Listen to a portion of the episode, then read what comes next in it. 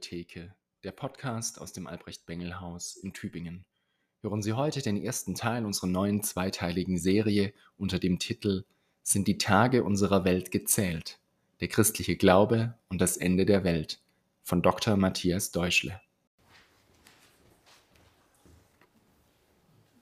Sind die Tage unserer Welt gezählt, der christliche Glaube und das Ende der Welt? Das Thema, das uns heute Abend beschäftigt, ist ja, hat man den Eindruck, gerade ziemlich aktuell. Zumindest wenn man so mal ins Internet schaut und dann da so Stichwörter eingibt, Ende der Welt, Endzeit oder so, dann ähm, kann man da sehen, dass da alles Mögliche kommt. Vor allem natürlich ähm, nach dem Überfall der Hamas ähm, auf Israel letztes Jahr nach dem 7. Oktober. Und ich muss sagen, ich habe mich in dieser Zeit ähm, nach diesem Überfall der Hamas auf Israel so ein bisschen an, an, an den Anfang meiner Studienzeit zurückversetzt gefühlt. Das war 1990, da habe ich im Wintersemester begonnen zu studieren. Und ich weiß nicht, ähm, wer sich daran erinnert, was im August 1990 passiert ist. Genau, also das, da ist der Irak in Kuwait einmarschiert. Das war der Beginn des Irakkrieges oder der sogenannte Zweite Golfkrieg. Und daraufhin sind ja dann die USA mit ihren äh, Alliierten in den Krieg gegen den Irak gezogen. Und man muss sich das heute im Nachhinein klar machen, das war der erste große Kampfeinsatz der USA im Nahen Osten. Und es war damals unheimlich beunruhigend, was passiert jetzt? Wenn die USA in den Krieg ziehen im Nahen Osten.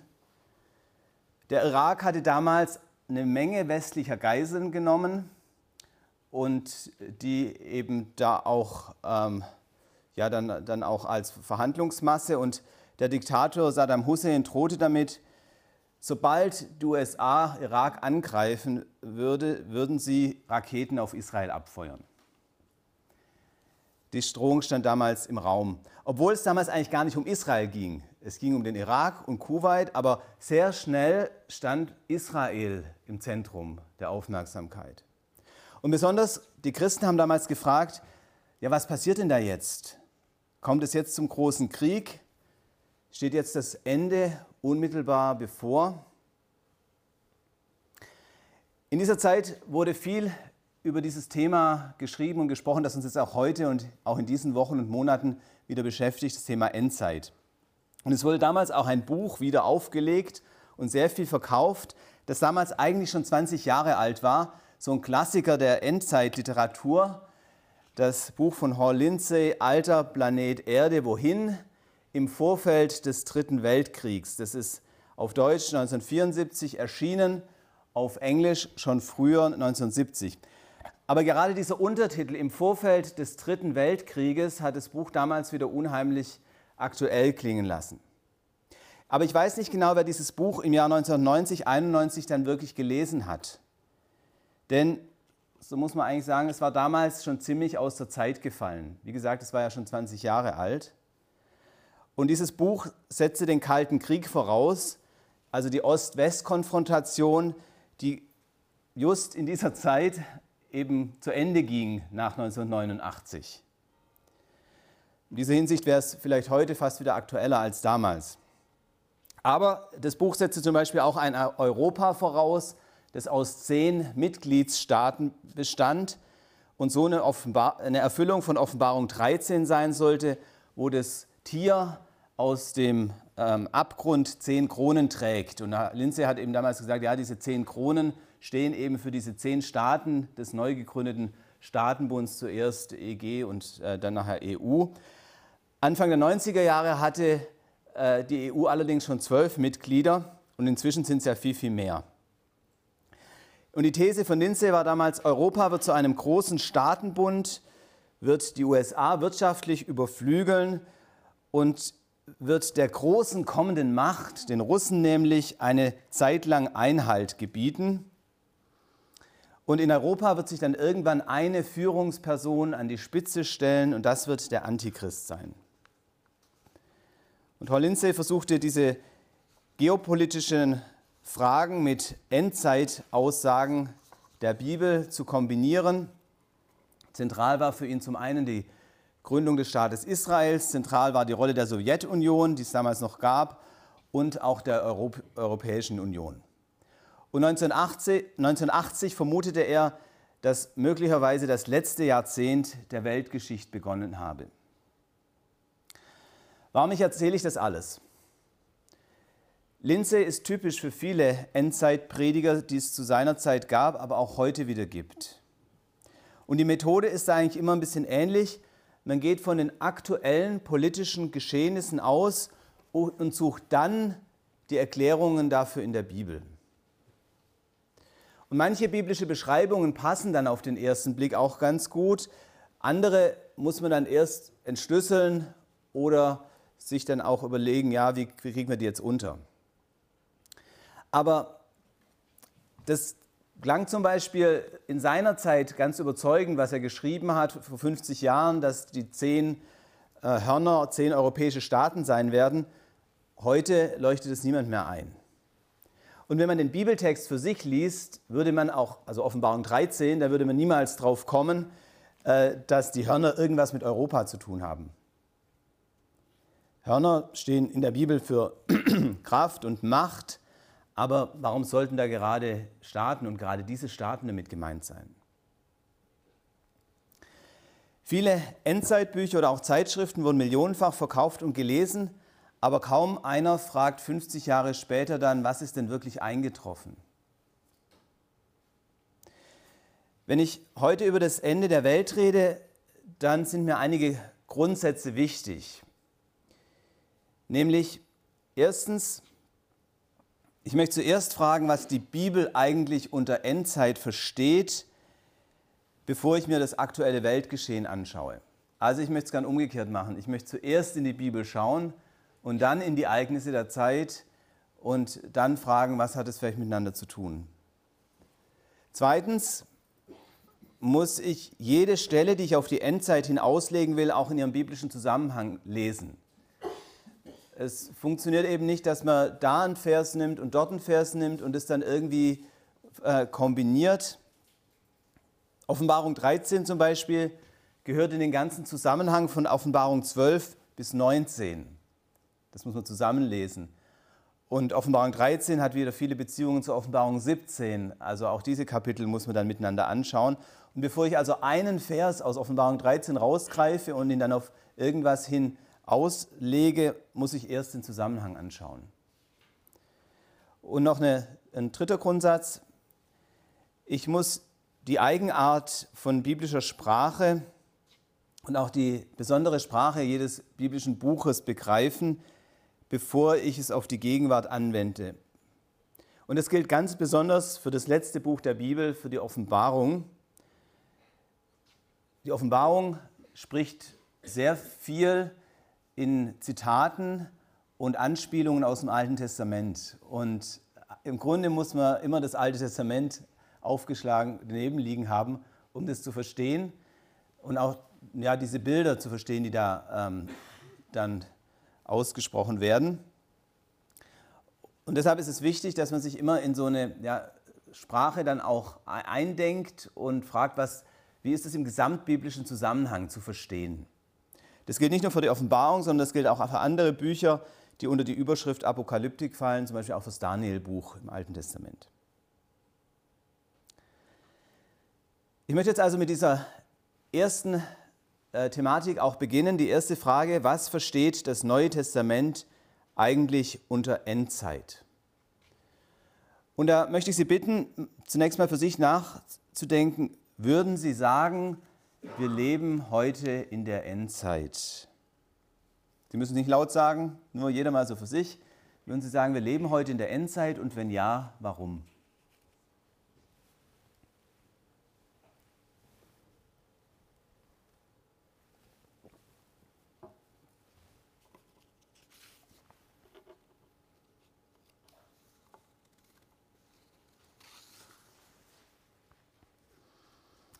Ich möchte nämlich jetzt in dem ersten Schritt mal danach fragen, was das Neue Testament meint, wenn es von den letzten Dingen redet, den letzten Tagen der Welt oder wenn auch dieser Begriff Endzeit verwendet wird. Wenn wir das Neue Testament aufschlagen, dann ist es so, dass schon vom allerersten Beginn des Wirkens Jesu über seinem Leben und Handeln steht, die Zeit ist erfüllt und das Reich Gottes ist nahe herbeigekommen. Und das ist in der Tat zeitlich zu verstehen. Die Weltzeit ist in ihr entscheidendes Alter gekommen, in ihren letzten Abschnitt. Und wir könnten da jetzt eine ganze Menge von Bibelstellen zusammentragen, äh, die das ganz ähnlich beschreiben. Paulus zum Beispiel schreibt in Galater 4, Vers 4, als aber die Zeit erfüllt war, sandte Gott seinen Sohn. Auch er ist wie die anderen urchristlichen Zeugen gewiss, mit Jesus tritt diese Welt in ihr letztes Zeitalter ein. Und alles, was vorher war, was vorher gesagt wurde, läuft auf Jesus und die mit ihm beginnende Zeit zu. Ganz ähnlich auch im Hebräerbrief, ganz am Anfang.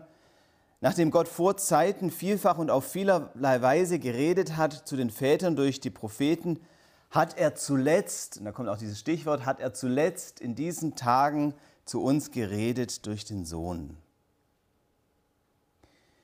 Und auch Jakobus ist überzeugt, dass die letzten Tage begonnen haben. Er sagt es fast so beiläufig, Jakobus 5, Vers 3, ihr habt euch Schätze gesammelt in diesen letzten Tagen. Also da kommt immer wieder diese Formulierung, wir leben in den letzten Tagen, wir leben in der letzten Zeit. Die neutestamentlichen Autoren waren durchweg der Ansicht, mit Jesus hat das Ende der Zeit begonnen. Sehr schön wird es auch in der Pfingstpredigt des Petrus in der Apostelgeschichte deutlich. Dort nimmt Petrus zunächst äh, Worte des Propheten Joel auf, die sich eben auch auf die letzte Zeit, auf die Endzeit und den Tag des Herrn beziehen. Und dann sagt Petrus, Apostelgeschichte 2, Vers 17, es soll geschehen in den letzten Tagen, spricht Gott, da will ich ausgießen von meinem Geist auf alles Fleisch. Und dann sagt Petrus, genau das geschieht jetzt. Ich will ausgießen von meinem Geist auf alles Fleisch. Das, was für die letzte Zeit für die letzte Etappe der Welt verheißen ist, genau das geschieht jetzt.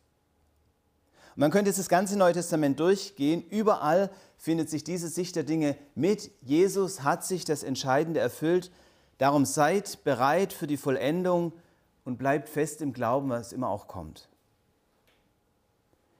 Der Begriff Endzeit meint also im Neuen Testament was anderes als bei den Endzeitpropheten, die damit immer das unmittelbar bevorstehende Ende der Welt verbinden. Seit Jesus leben wir in der Endzeit. Und das Entscheidende ist durch ihn schon passiert. Wir warten aber noch auf die Vollendung. Und natürlich gab es immer wieder Zeiten, in denen man sich dann der Vollendung näher geglaubt hat. Zum Beispiel war Luther voll und ganz der Überzeugung, dass der Kampf, den er gegen das Papsttum führt, dass das ein Zeichen ist dafür, dass die letzten Tage angebrochen sind und ähm, Jesus bald wiederkommen würde. In diesem Bewusstsein sind auch viele Kirchenlieder entstanden.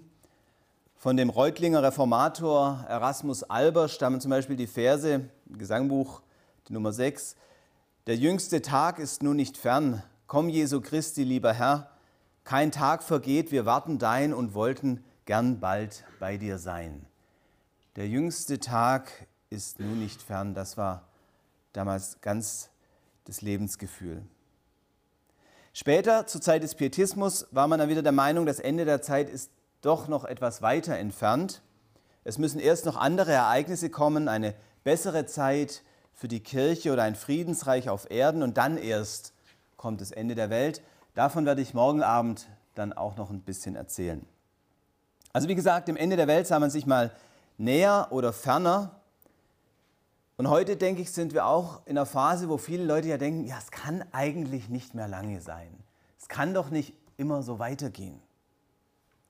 Und es gibt inzwischen ja auch ganz weltliche Bewegungen, die sich dann letzte Generation nennen und das Ende vor der Tür sehen. Doch es gehört eben irgendwie auch zu uns Menschen, dass wir immer denken, unsere Zeit sei besonders schlimm und dass wir uns gar nicht vorstellen können, was noch alles kommt. Das Neue Testament ist in dieser Hinsicht viel nüchterner. Es geht, wie gesagt, davon aus, mit Jesus beginnt die letzte Zeitperiode. Denn in ihm hat sich Gott endgültig gezeigt und an ihm entscheidet sich auch jetzt schon, was in Ewigkeit sein wird. Und natürlich entsteht dann schnell die Frage, ah, ist diese Endzeit dann nicht doch ziemlich lang, wenn die jetzt irgendwie schon vor 2000 Jahren begonnen hat? Kann es sein, dass sich jetzt nochmal möglicherweise 100 oder vielleicht noch mehrere hundert Jahre hinzieht? Und es ist interessant, auch diese Frage spiegelt sich schon im Neuen Testament wieder. Dazu schreibt Petrus im zweiten Petrusbrief, Kapitel 3, Vers 8 bis 10. Eins aber sei euch nicht verborgen, ihr Lieben, dass ein Tag vor dem Herrn wie tausend Jahre ist und tausend Jahre wie ein Tag. Und dann geht er eben darauf ein, dass es Leute gibt, die immer sagen, ja, müsste er denn nicht schon lange wiedergekommen sein? Wie lange müssen wir denn noch warten? Und da sagt er, ein Tag vor dem Herrn sind wie tausend Jahre und äh, für uns. Und das ist die biblische Nüchternheit, dass gesagt wird, der Tag des Herrn wird kommen, ja, und er wird kommen wie ein Dieb, also jederzeit und unerwartet. Aber ob es bis dahin noch ein Tag oder tausend Jahre sind, das ist Gottes Sache. Jetzt fragen Sie vielleicht, ja, wie müssen wir dann diese Bibeltexte verstehen, wo Jesus in besonderer Weise von der Endzeit spricht oder auch von Zeichen der Zeit, die kommen werden. Und das werden wir uns jetzt in einem zweiten Schritt anschauen. Der zweite Abschnitt also, gibt es besondere Zeichen, die darauf hinweisen, dass das Ende nahe ist. Im Neuen Testament gibt es ja verschiedene Texte, die von der Endzeit reden. Schauen wir uns erstmal an, welche das sind.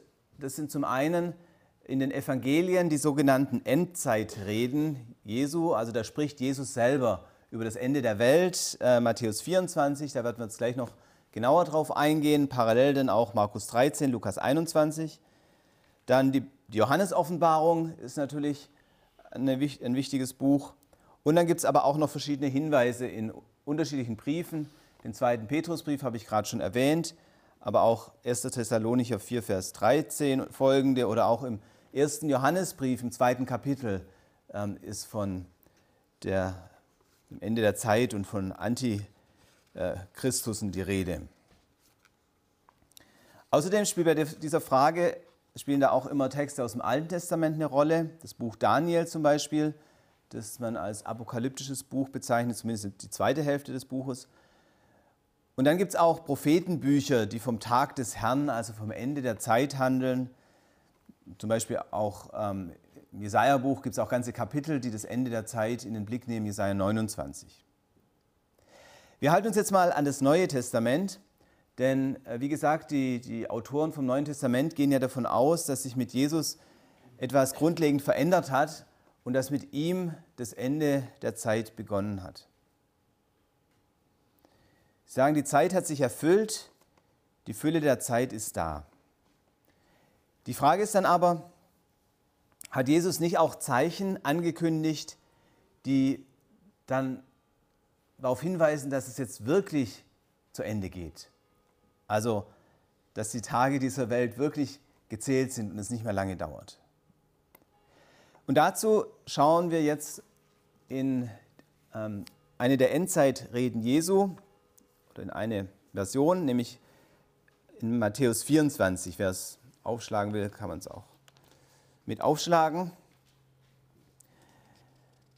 Die Situation ist hier die, Jesus und seine Jünger gehen durch den Tempel und die Jünger zeigen ihm alles. Und dann sagt Jesus, hier wird kein Stein auf dem anderen bleiben. Und später sitzen sie dann gemeinsam auf dem Ölberg Und wer schon mal auf dem Ölberg war, der weiß, dort hat man eine wunderbare Aussicht auf den Tempelberg. Heute sieht man dort vor allem die Al-Aqsa-Moschee. Aber zur Zeit Jesu stand da der Tempel von Herodes dem Großen, wirklich ein prächtiges Bauwerk, beeindruckend. Und Jesus und seine Jünger sitzen jetzt dort auf dem Ölberg und schauen darüber.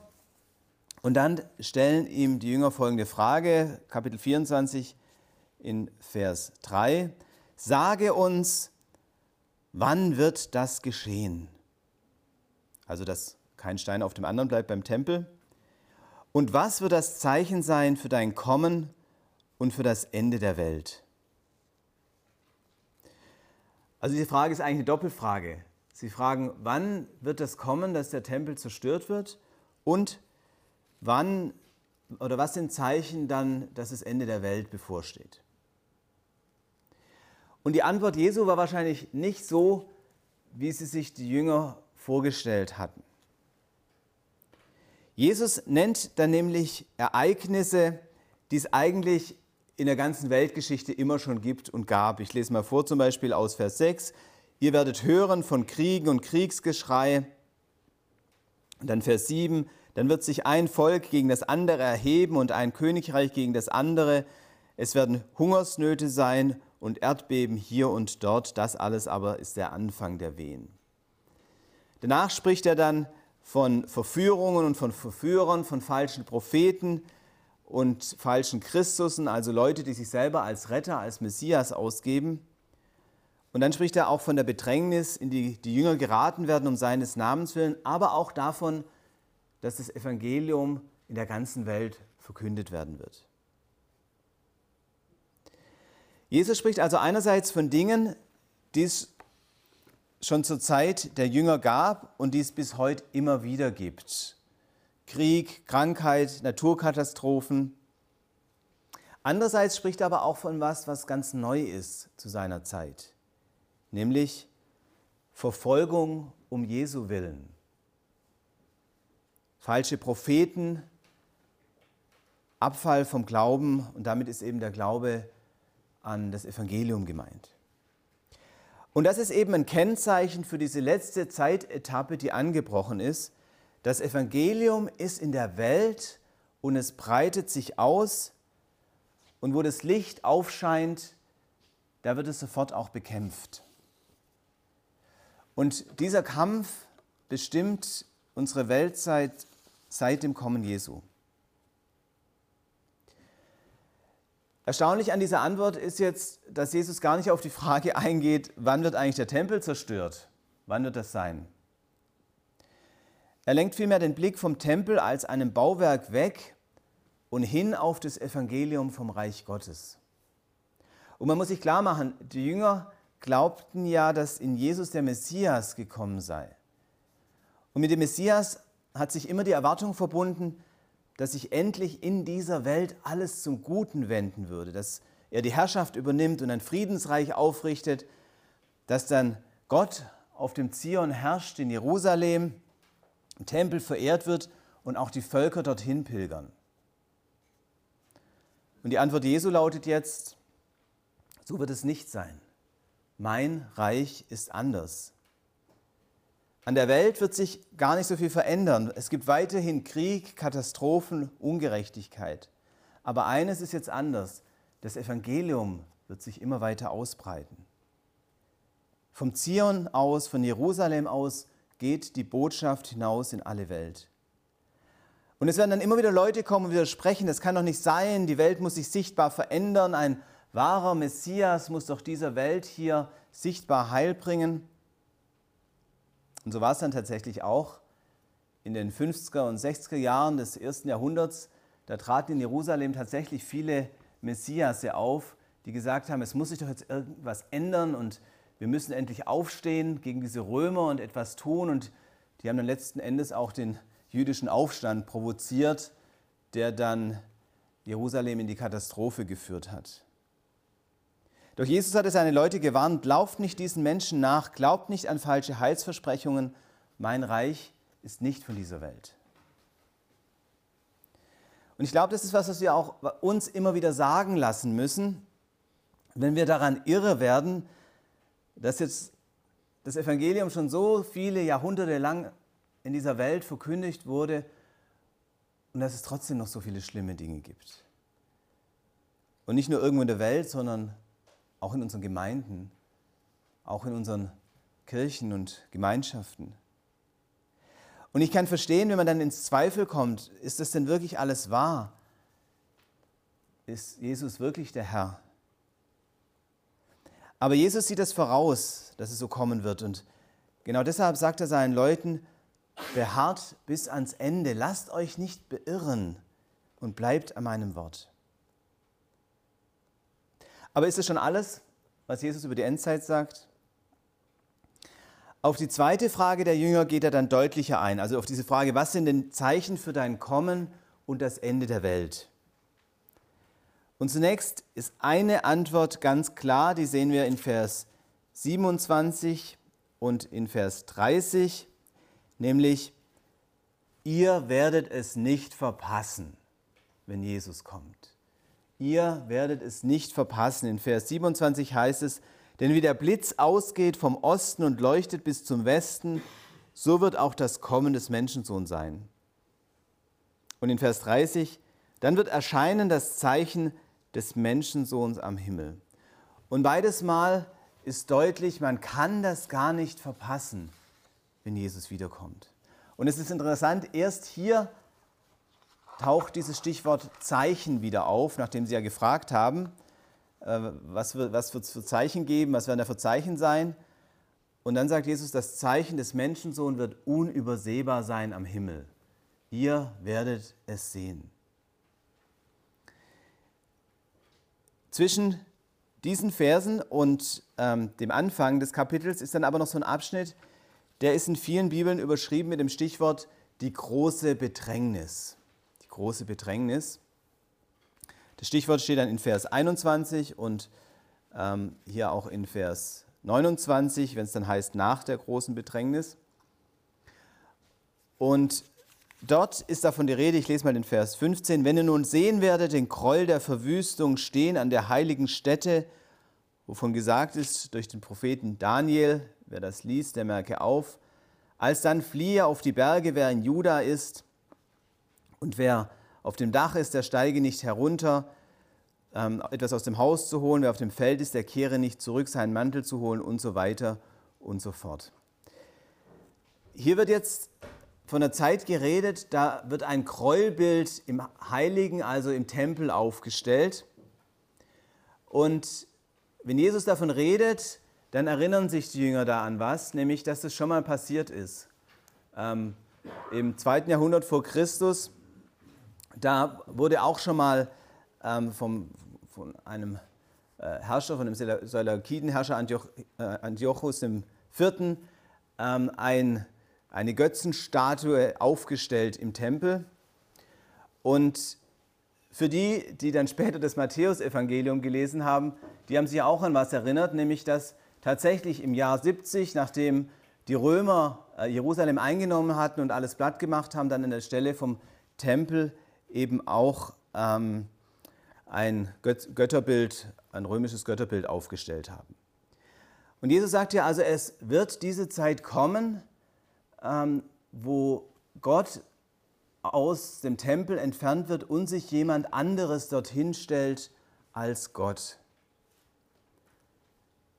Es gibt also nicht nur die Zeit, in der sich falsche Messiasse und Propheten ähm, groß machen, sondern es gibt auch die Zeit, da wird sich jemand zu Gott aufspielen.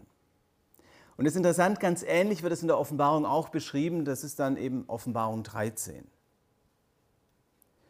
Und dabei wird jetzt gar nicht so sehr diese Frage thematisiert, was vielleicht auch die Jünger gerne wissen wollten, man kommt dieses Zeichen, sondern das steht vielmehr unter der Überschrift, wenn so etwas geschieht, dann seht euch vor und dann flieht vor den falschen Göttern Flieht vor diesen falschen Göttern, die im Heiligtum aufgestellt werden. Jesus gibt uns hier keine Hinweise, wo wir irgendwie berechnen könnten, wann sowas passiert und wie weit dann das Ende noch ist. Denn selbst wenn, eine, wenn diese Bedrängnis kommt, wenn sich eben auch Menschen zu Gott machen, dann wissen wir noch nicht, ob das bereits das Letzte ist und wie lange das dann noch gehen wird. Nicht umsonst steht dann auch ähm, am, gegen Ende des Kapitels, keiner weiß Zeit und Stunde. Aber das ist eben auffällig, dass Jesus keine genauen Angaben zum Ende macht, sondern dass er Situationen beschreibt, die typisch sind für die Endzeit und die sich auch immer wieder wiederholen und manchmal auch steigern und verdichten. Und für diese Zeiten, sagt Jesus, bleibt standhaft. Lasst euch nicht verführen, seid wachsam. Ich lese nur als Kurzfassung noch ähm, die Verse 42 bis 44 vor, denn da zieht er so ein bisschen das Resümee aus allem, was vorher war und sagt dann, denn wachet, denn ihr wisst nicht, an welchem Tag der Herr kommt. Wachet, denn ihr wisst nicht, an welchem Tag euer Herr kommt. Das sollt ihr aber wissen. Wenn ein Hausherr wüsste, zu welcher Stunde in der Nacht der Dieb kommt, so würde er ja wachen und nicht in sein Haus einbrechen lassen. Darum seid auch ihr bereit, denn der Menschensohn kommt zu einer Stunde, da ihr es nicht meint. Das ist das Deutlichste, was Jesus in diesem Kapitel sagt. Und gerade auf diese Frage hin, was sind jetzt die Zeichen, wann wird es denn soweit sein, wie lange müssen wir noch warten? Sagt Jesus, ihr wisst nicht Zeit noch Stunde, sondern wachet. Die größte Bedrohung ist nicht, dass wir den Zeitpunkt der Wiederkunft verpassen, sondern dass wir es verpassen, heute und hier an Jesus zu bleiben. Und zwar egal was kommt. Das ist die größte Bedrohung, dass wir es verpassen, heute und hier an Jesus zu bleiben, egal was kommt. Jesus sagt auch nirgends diese Bedrängnisse, von denen ich hier spreche, das sind Zeichen, wo wir dann mit berechenbarer Zuverlässigkeit sagen könnten, es dauert jetzt noch so lang oder so lang. Das Zeichen ist nur er selbst, der gekommen ist und wiederkommen wird. So viel zur Endzeitrede zu Matthäus 24. Ich will jetzt aber doch noch, auch noch weiter fragen, Gibt uns denn vielleicht die Johannes-Offenbarung als das letzte Buch der Bibel, das ja hauptsächlich von ähm, diesen Endzeitgeschehnissen spricht, gibt uns das denn weitere Hinweise?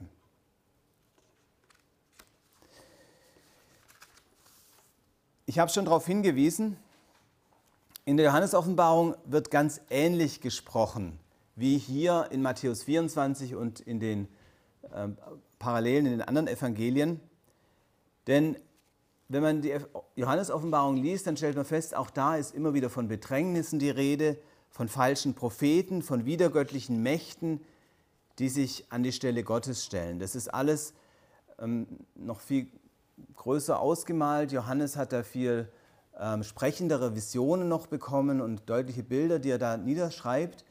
Aber so diese Linie, dass Bedrängnisse kommen, falsche Propheten, widergöttliche Mächte, die dann auch ähm, kämpfen gegen das Evangelium. Das ist auch dort fast auf jeder Seite dargestellt.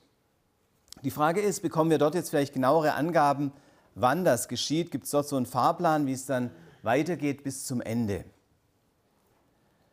Und es gibt ja Leute, die behaupten das. Und es gibt auch schon viele Versuche, einen solchen Fahrplan genau zu bestimmen. Doch bisher hat keiner der berechneten Zeitpunkte gestimmt. Und ich glaube auch nicht, dass man da einen Zeitpunkt berechnen kann. Denn es wäre ja schon seltsam, wenn Jesus selber sagt, keiner weiß den Zeitpunkt. Keiner weiß den Zeitpunkt.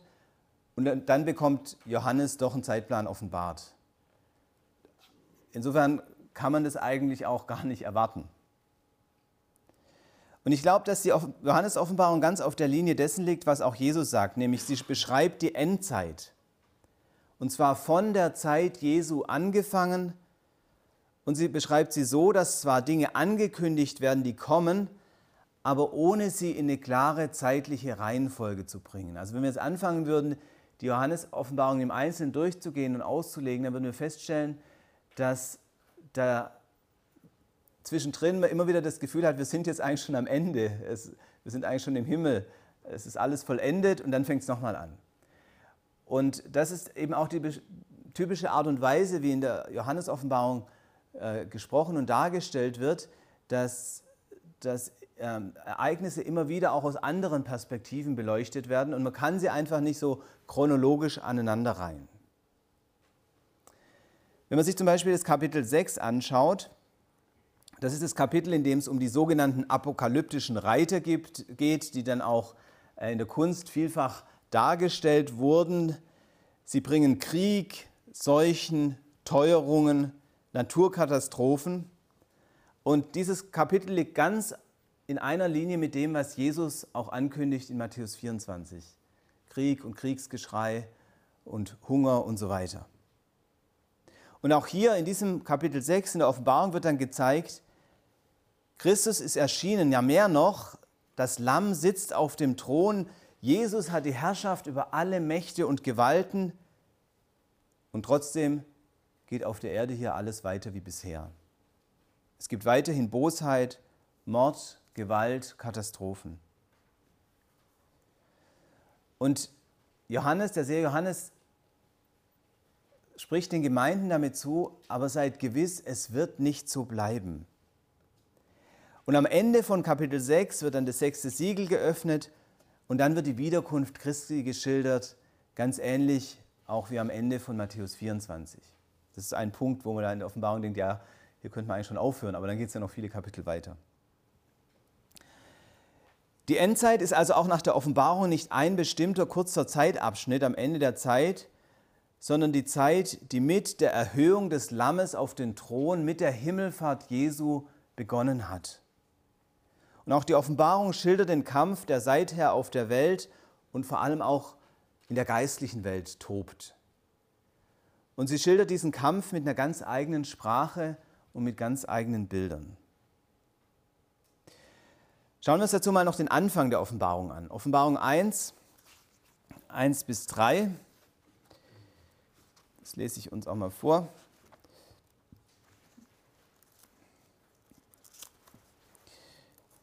Da steht, das ist die Offenbarung Jesu Christi, die ihm Gott gegeben hat, seinen Knechten zu zeigen, was in Kürze geschehen soll. Und er hat sie gedeutet und gesandt durch seinen Engel zu seinem Knecht Johannes, der bezeugt hat das Wort Gottes und das Zeugnis von Jesus Christus, alles, was er gesehen hat. Selig ist, der da liest und die da hören, die Worte der Weissagung behalten, was darin geschrieben ist, denn die Zeit ist nahe. Also am Anfang steht, es wird hier gezeigt, was in Kürze geschehen soll und am Schluss steht, denn die Zeit ist nahe.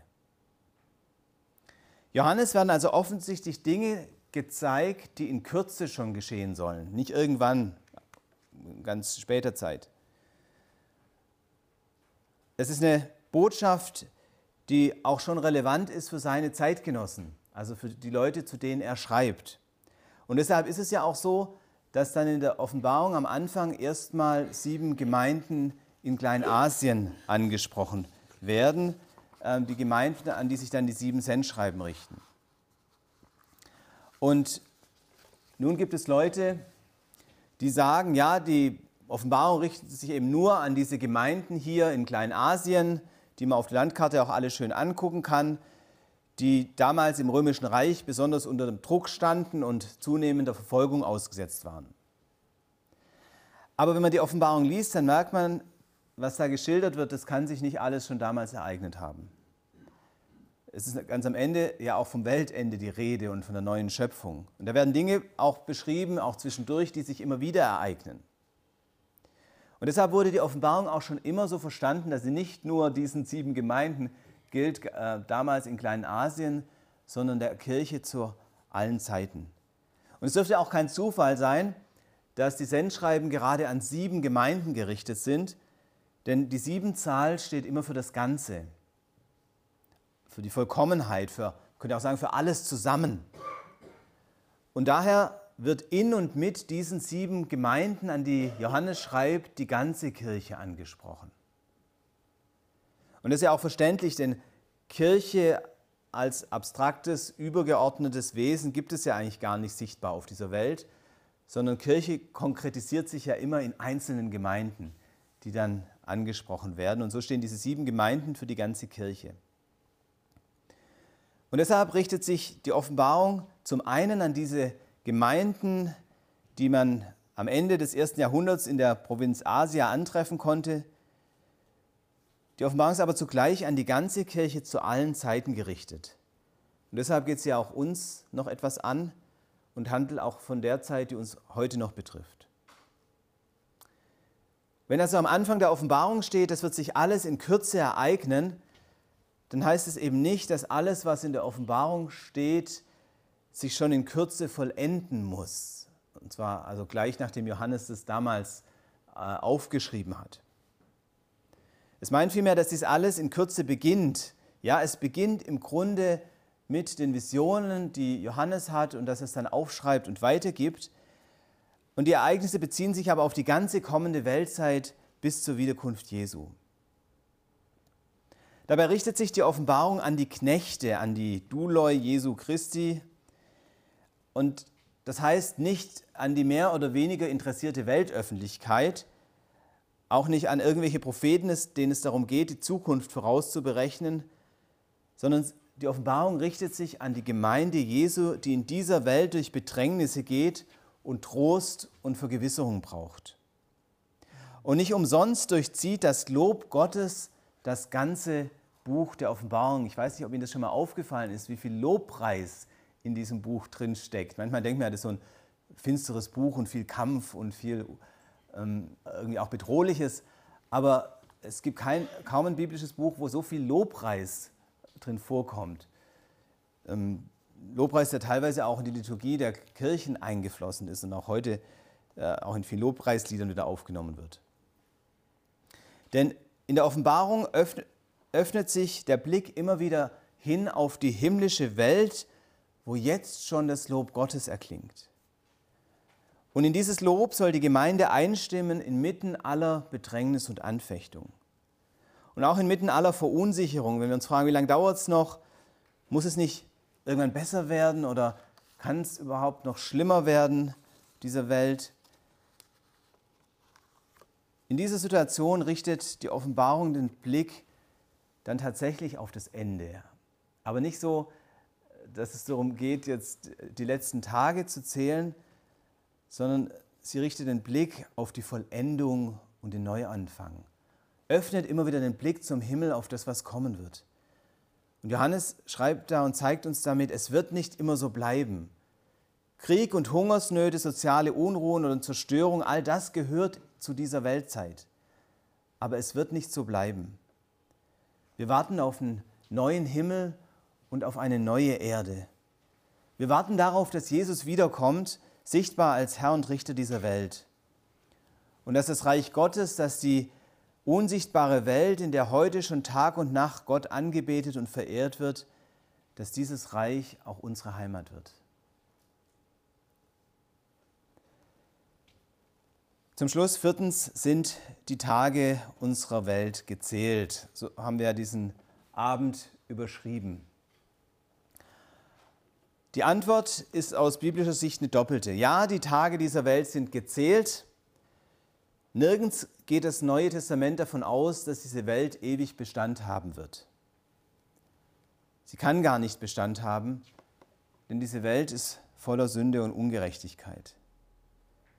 Und Jesus ist gekommen, um die Sünde und das Böse zu besiegen, aber nicht so, dass er diese alte Welt lässt, wie sie ist und sie nur repariert.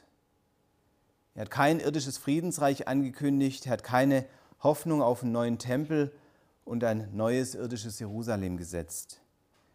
Er selbst hat sich mit dem Tempel verglichen. Er selbst hat sich als der Ort gezeigt, wo wir Gott begegnen können.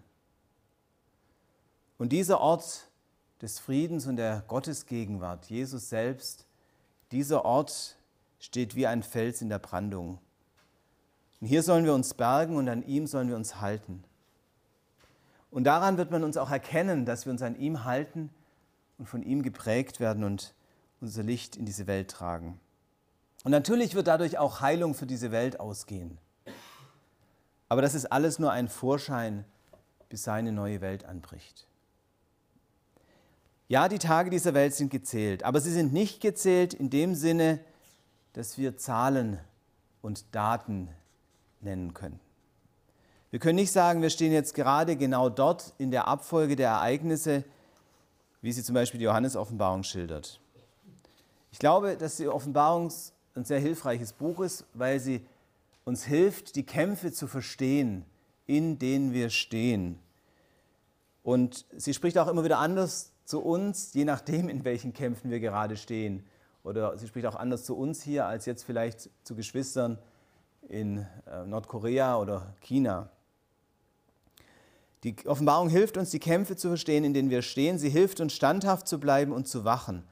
Aber sie geht nirgends über das Wort Jesu hinaus. Ihr wisst nicht Zeit noch Stunde. Und darum sollten wir nicht so sehr über die Endzeit spekulieren, sondern uns an das halten, was gewiss ist, nämlich diese Welt hat ein Ende und wenn dieses Ende kommt, zählt nur eines. Nein, zählt nur einer. Jesus, der heute schon bei uns ist. Vielen Dank fürs Zuhören.